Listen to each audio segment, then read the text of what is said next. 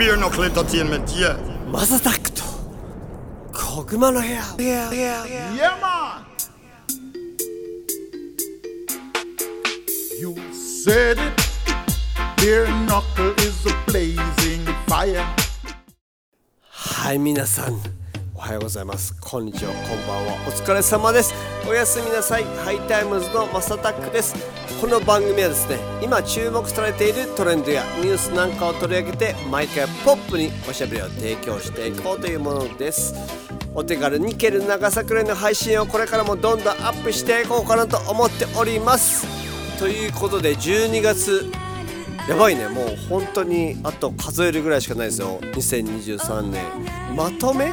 総くくりというかそんな形ですね。あのこの方とお話をしたいと思います。ゴッツさんです。どうも。お疲れ様です皆さん。もう12月の10日ですかね。ねえもう10日なんやね。もう10日ですよ。で小熊はあと2回ですかね。あ3回か年内ね。うん。まあで大晦日どうするんですか？あ大晦日ね実はですね、えっとランカウイっていう場所に行こうと思ってまして。ランカウイマレーシアマレーシアのうんうん。綺麗な海。おえー、そっかそっちは夏だもんね。に行こうと思ってて。で一応えっとなんかねチケットも安いのよ。だから、例えばさ日本だったらさお正月ってなったらさ一大イベントじゃんうんうんうん。こっちだったらえっとね片道っていうか往復で5000円ぐらいで行けんのよ。どこに？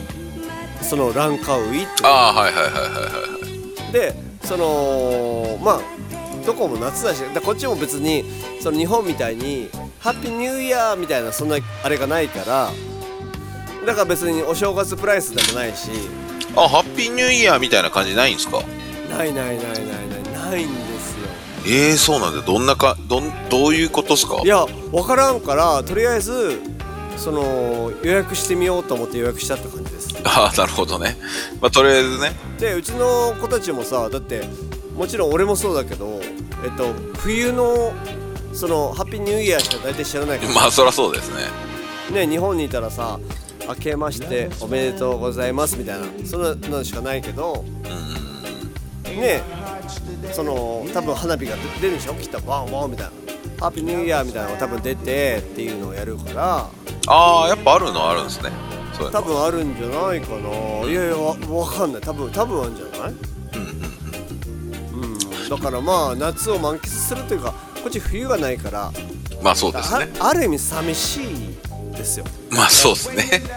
その寒さがないところにいてっていうので海を見てイエーイみたいなで四季をね懐かしみながら海を楽しむんですね Wagwan! Now you're listening to Kogumana here with my man Master Talk and Goats. It's your boy Capital T in the building. Peace out, yo.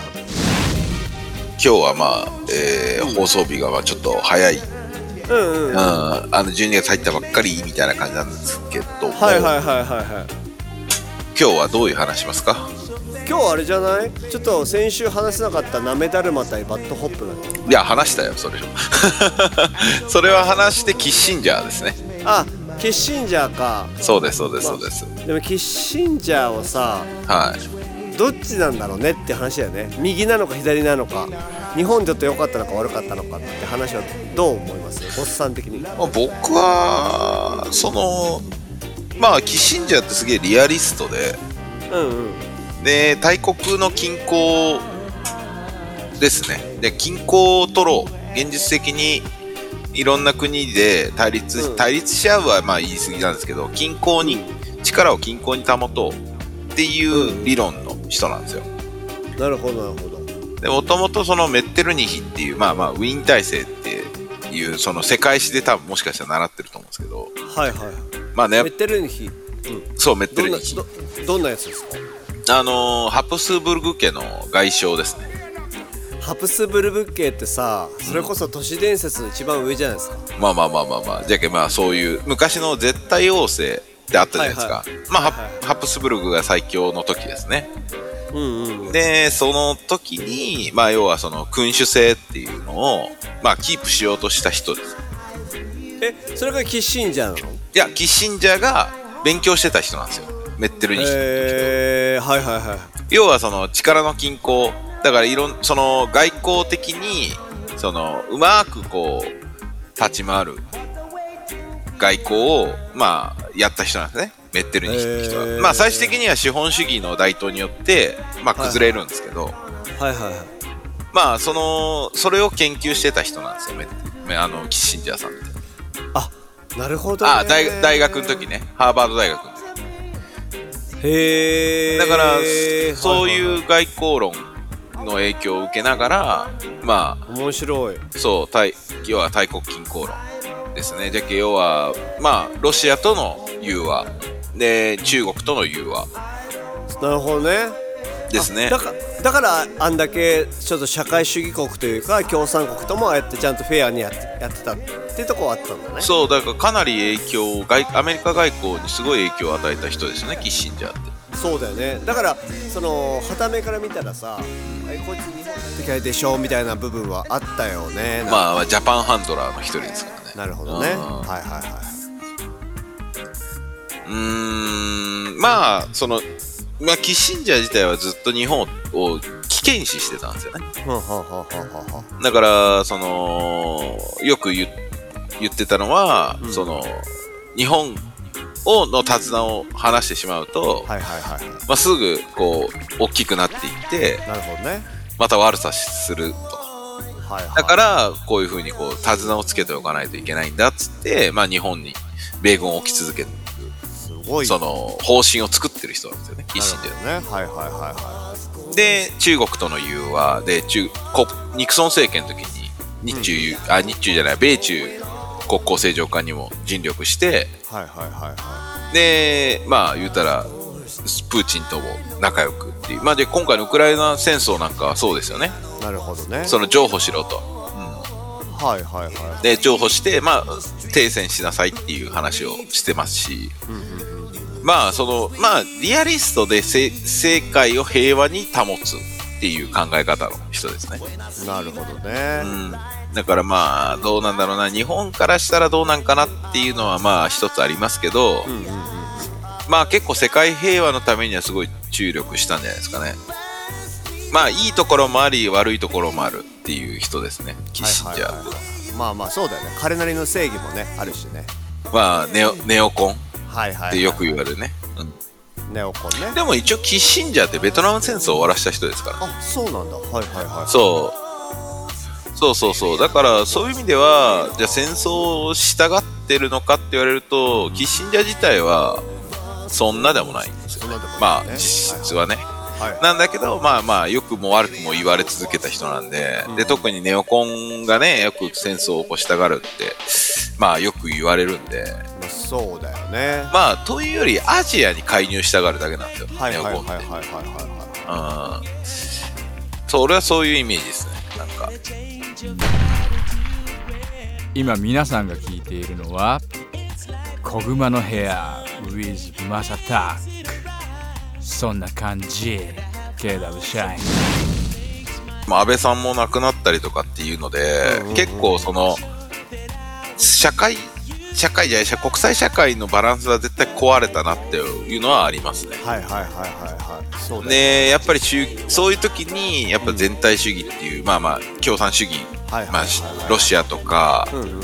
まあ今のロシアと今の中国が共産主義かって言われるとそちょっと微妙なとこあるんですけど確かに。まあ言ってしまえば全体主義ですよね、はいはいはいはい。うん全体主義国家っていうのはやっぱ強いですよね。うんうんうんうんでこういう民主主義国家は結構今揺らぐじゃないですか。やっぱその戦争も起きてるし、うんうん。で指導者も変わるし、はいはいでいろんな価値観の揺れ動かしうんうんうん。要はもう急速にグローバリズムが進んではいはいはい。で改革改革開放っていう感じでバンバンバンバンこう行ってはいはいはい。でコロナで一回ビタッと止まったわけじゃないですか。うんうんうんうんでそこでやっぱ我に返るわけですよみんな。いろんなことを。はいはいはいはいはい。そうそうそう。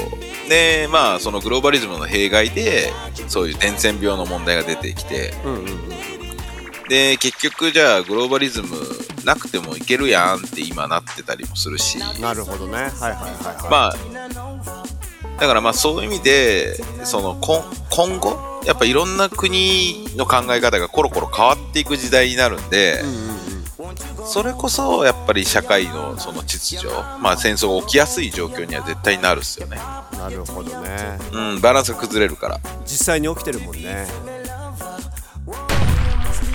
リトルフロムキックザカンクルーリリックキックしてぶん殴るベアナックルはいということでですね、えー、とここからは、えー、と今日12月10日ということで、えー、とちょっとコツさんからお時間を借りてですねアルバムのレビューをしたいかなと思っております。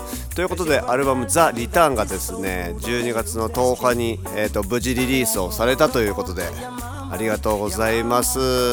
えっ、と本当にこの作品はですねで多分2020年ぐらい3年ぐらい かけて作ったのかなという感じで。でえっ、といろいろとサンプリングさせてもらってる、えー、とネタとかは本当にニューヨーク時代からあの温めてたものというか本当に自分らでなんだろう形に、まあ、特に僕なんだけどビートにできなかったものとかがやっとなんかその納得するようなビートになったりしたのでなんかぜひねそのもう結構年を超えて作ったちょっと感慨深いアルバムとなってますのでねぜひあの皆さん聴いていただけると嬉しいかなという感じでございます。本当にライフはねバーンと盛り上がるような楽曲ででウェーブなんかに関してはもう本当にこの元ネタを知ってる人からしたらもうにんまりするような楽曲なんじゃないかなっていう部分とあとシングルバンバンバンって入ったえーと、バックインザデイズ、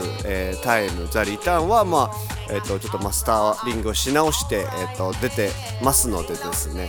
ぜひ楽しんでいただきたいなと。あとも本当によくハイタイムズらしいって言われるちょっとチルめなあの楽曲 Sunday Afternoon とかですね。